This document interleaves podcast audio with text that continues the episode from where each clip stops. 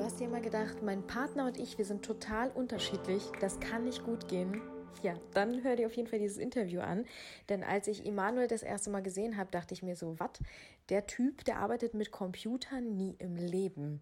Er ist sozial sowas von kompetent. Er strahlt, er stand auf der Bühne. Er hat einen unglaublichen Talk abgeliefert, wo er das ganze Publikum gefesselt hat. Die Leute, die haben wirklich gestaunt. Und dann durfte ich seine wundervolle Frau kennenlernen. Als ich den Umgang von den beiden miteinander erlebt habe und dann noch gehört habe, dass sie das komplette Gegenteil von ihm beruflich macht, sie ist nämlich Erzieherin, dachte ich mir, wow, ihn möchtest du interviewen Du möchtest wissen, wie das funktioniert und vor allen Dingen dieses Interview mit euch teilen. Also wenn du immer dachtest, die ganzen Nerds, die vom Computer hängen, das sind doch alles so inkompetente, sozial inkompetente Leute. Immanuel wird dich eines Besseren belehren. Er wird dir ein komplett neues Bild geben. Stell dir einen zwei Meter großen afrikanischen strahlenden Menschen vor, der auf der Bühne steht und einfach nur sein Herz verteilt, weil er das, was er macht, wirklich aus Leidenschaft tut. Natürlich mit einem ethischen Hintergrund. Er ist nämlich ein Berufshacker. Ganz viel Spaß mit diesem Interview. Ich habe jetzt gerade jemanden bei mir sitzen, der ein ganz außergewöhnlicher Techie ist. Ein Mensch, den ich gerade eben auf einer Veranstaltung kennengelernt habe. Wir sind nämlich gerade hier auf dem Bito Campus in Meisenheim, also wirklich im wunderschönen Grün, weit weg aus Berlin. Und hier haben wir uns heute zusammengefunden in einer total schönen kleinen Runde und hatten die Chance, miteinander zu quatschen. Ich habe nämlich seinen Vortrag eben mitbekommen und dachte mir, wie viele andere hier auch, wow, du hast uns echt berührt mit dem, was du gesagt hast, weil du bist, wie du bist. Und deswegen passt du nämlich auch so gut in diesen Podcast hier rein. Du bist jemand, den ich gerne eben euch allen da draußen vorstellen möchte.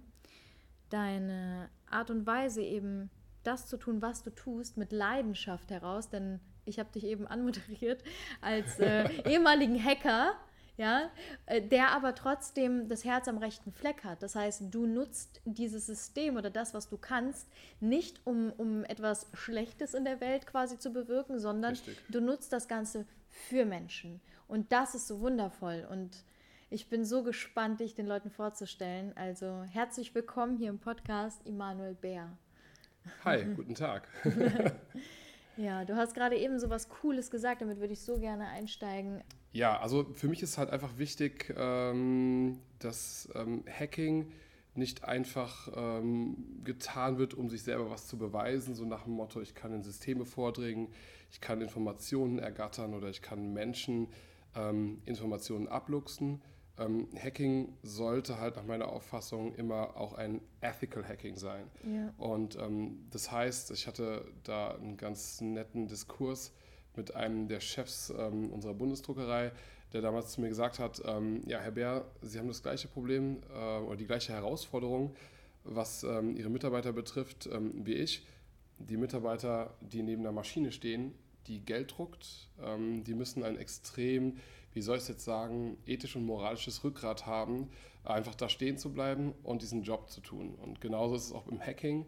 Ähm, wenn man die Fähigkeiten hat, die ein Pentester oder ein guter Hacker nun mal besitzt, dann muss man, sollte man schon von der Erziehung her bei Design einfach ein Mensch sein, ähm, der gar nicht drüber nachdenkt, sich das damit mit diesen Fähigkeiten zu bereichern, sondern der sie einsetzt, um Schwachstellen und ähm, Fehlerquellen ähm, in Systemen zu erkennen, damit Menschen keinen Schaden zugefügt wird. Mhm. Und ähm, eine der Klassiker, die ich gefragt werde, wenn ich bestimmte Sachen zeige, ist, ja, warum äh, machen Sie nicht zwei, drei Hacks und ähm, ja, verdienen ein paar Millionen, setzen sich dann ab und dann war es das?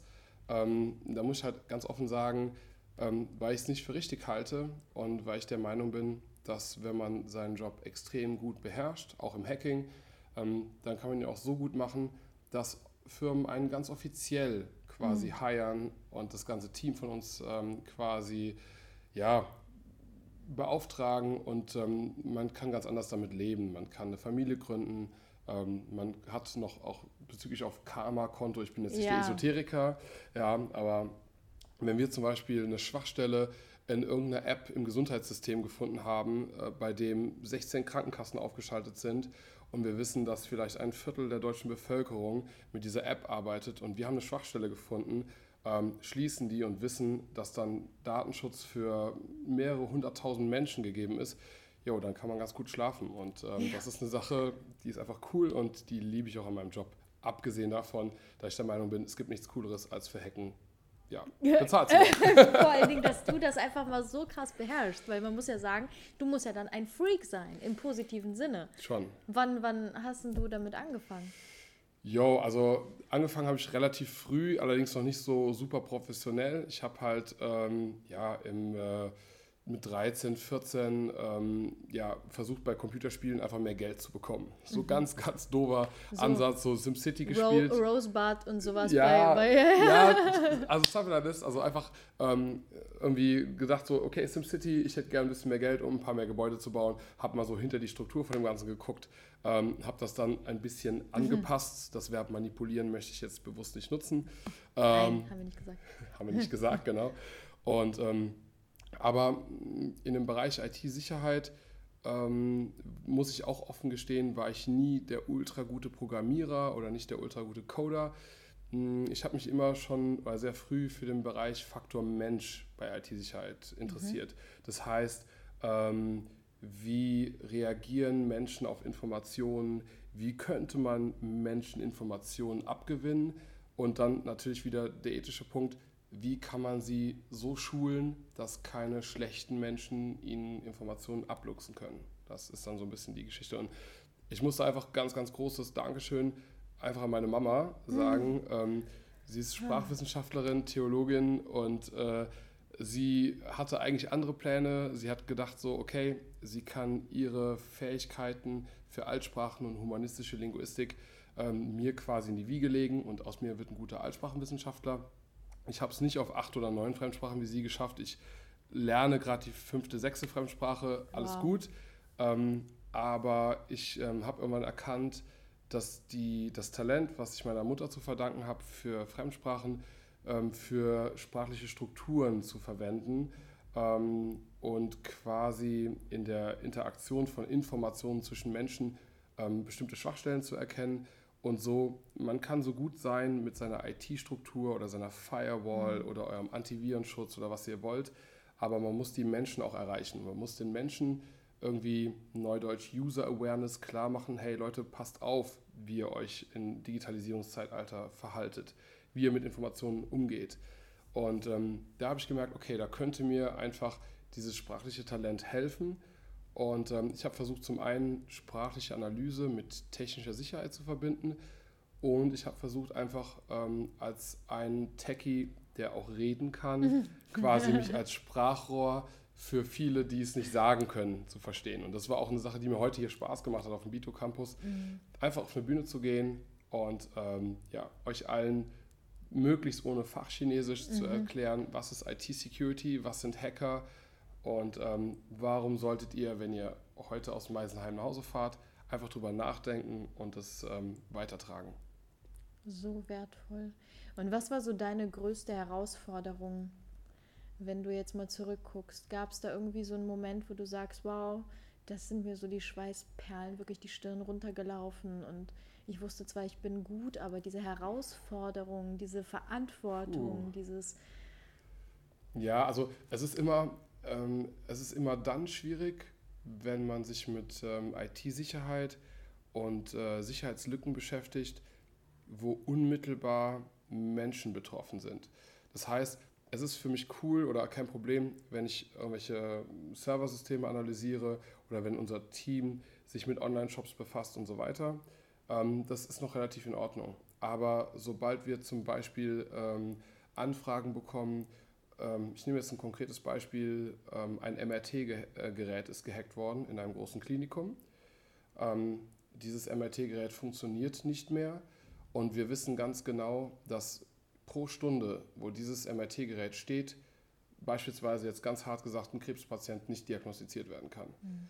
Ab dann, wenn wirklich unmittelbar ähm, Menschenleben damit zusammenhängen mit unserem Job, dann wird es für mich, dann ist es immer schwierig, ähm, und dann muss man sich zusammenreißen, dass man ähm, einfach dieser extremen Verantwortung dann standhält und trotzdem noch technisch und fachlich so funktioniert, wie man es sollte oder wie auch der Anspruch an uns ist. Ja, und du hattest auch eben von Herzschrittmachern geredet. Ja, also es ist halt generell in der Hacking-Szene so, ähm, dass mh, wenn man IT-Sicherheit oder Hacking ähm, betrachtet, dann ist es halt nicht nur der technische Bereich. Ich habe es eben auch kurz mhm. erwähnt, es gibt halt vier Bereiche. Es gibt neben dem technischen auch physische IT-Sicherheit, den Faktor Mensch und organisatorische mhm. Sicherheit. Und eigentlich immer, wenn der Faktor Mensch, egal ob es jetzt um Herzschrittmacher mhm. geht, ob es um medizinische Geräte geht, ob es um ganze Kliniken, die mhm. mit einem Mal gehackt werden und nicht mehr wirklich operativ sind, immer wenn der Faktor Mensch, je unmittelbarer ähm, gesundheitliche Schicksale von Menschen damit äh, mhm. davon betroffen sind, wow, umso eher denkt man sich, okay, alles klar, gib Gas und ähm, reiß dich zusammen und gib dein Bestes. Wow. Und was für Firmen heiern dich oder wer holt dich da?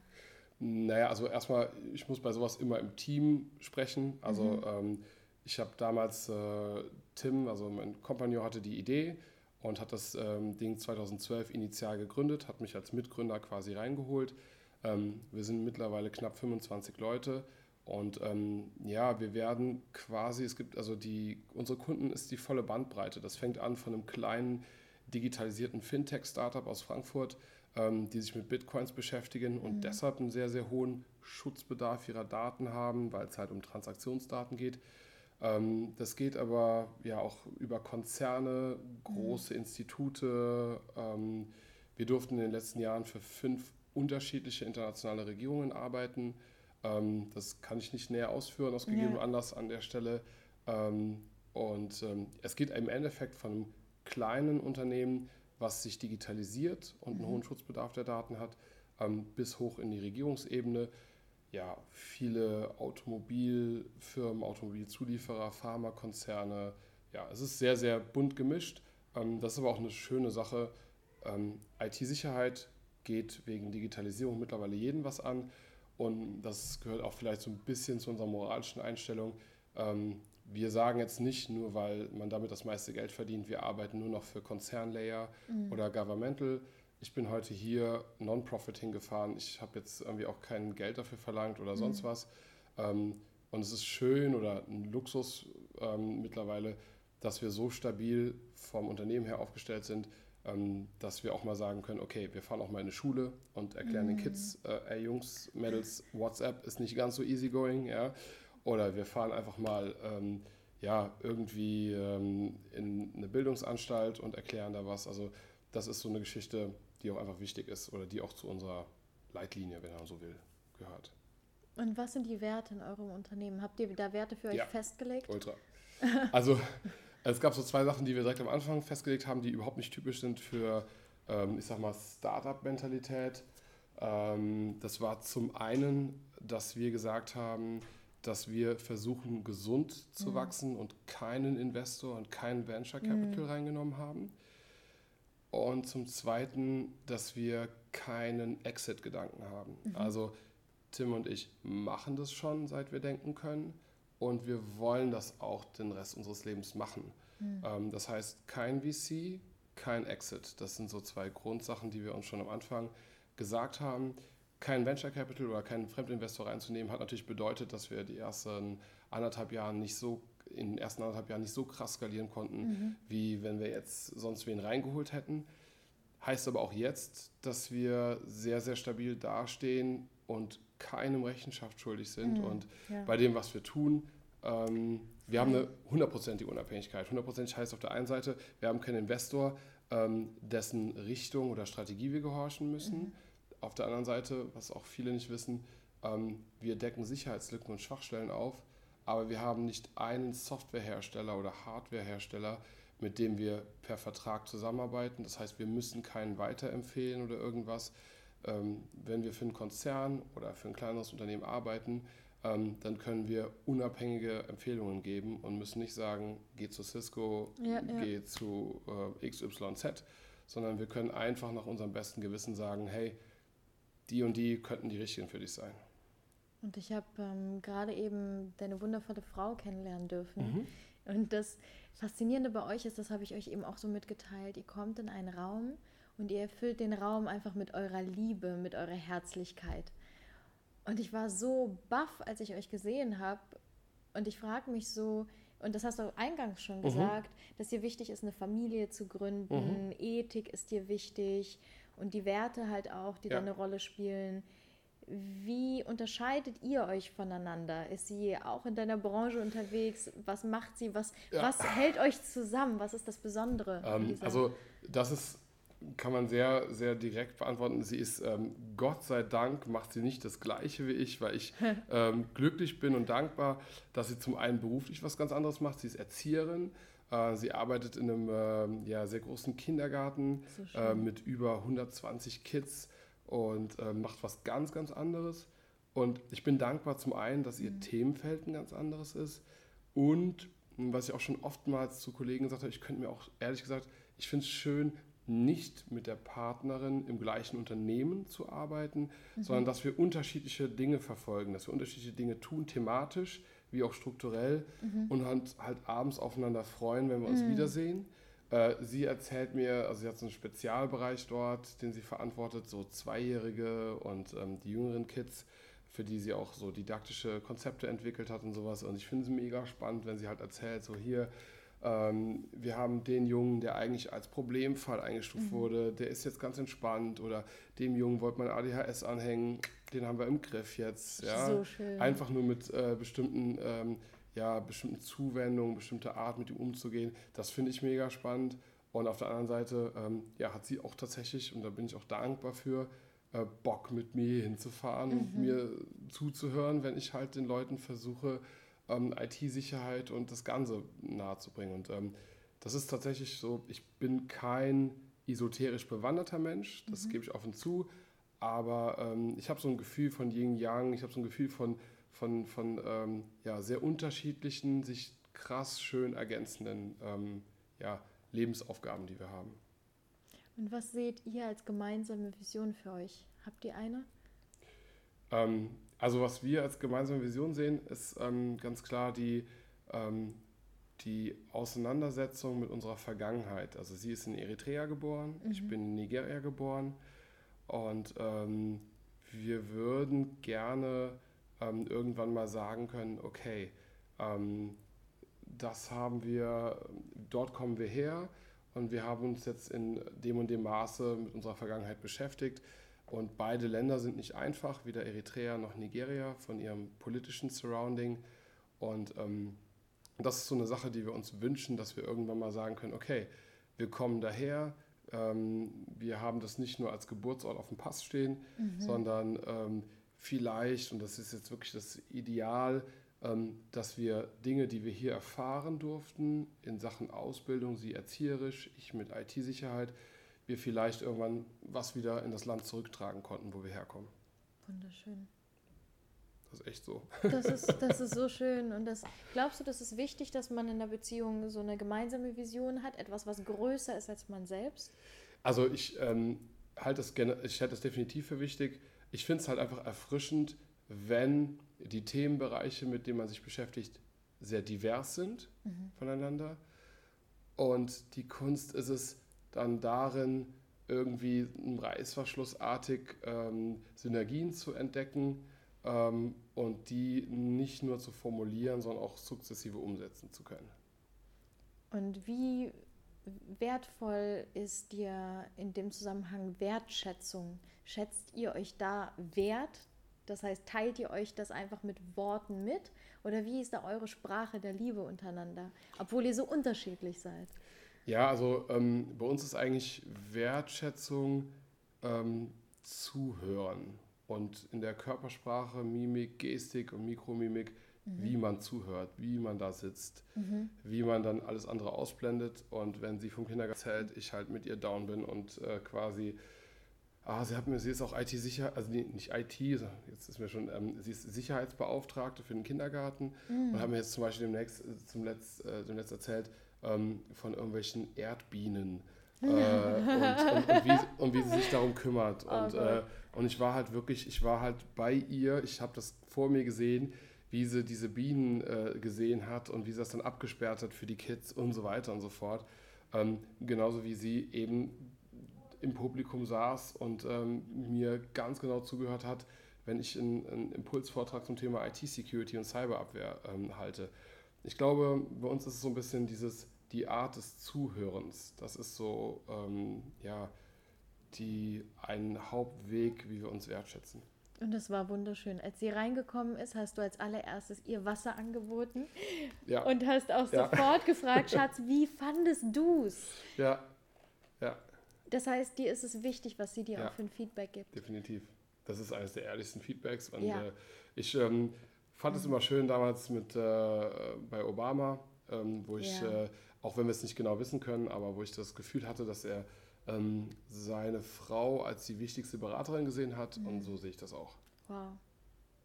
Ja. Wunderschön. Ich danke dir so sehr. Du bist Nicht wirklich so ein, so, so ein ehrlicher, authentischer, wahrhaftiger Mensch, der trotzdem eine Arbeit macht, als Techie quasi. Die, wir können einander ja. nicht mehr kategorisieren ja. und es gibt keine Schubladen mehr. Und das möchte ich so gerne allen da draußen hiermit auch mitgeben, weil wir können alles sein. Ja. In jedem Moment wenn wir uns dafür entscheiden und wissen, wer wir sind. Das stimmt. Danke. Sehr gerne. Ich bin schon so gespannt auf deine Gedanken zu dieser Folge. Wie ist es gerade bei dir in deiner Beziehung? Seid ihr total ähnlich? Seid ihr unterschiedlich? Was wünschst du dir gerade am allermeisten für deine Beziehung? Was nervt dich gerade total? Teile es sehr gerne, entweder unter dem aktuellen Post von heute oder sende mir eine E-Mail und ich würde mich natürlich auch total über eine Bewertung hier freuen bei iTunes. Das wäre super, super schön. Ja, lass uns in Kontakt bleiben und lass uns austauschen. freue mich, dich kennenzulernen. Also bis ganz bald, bis zur nächsten Folge.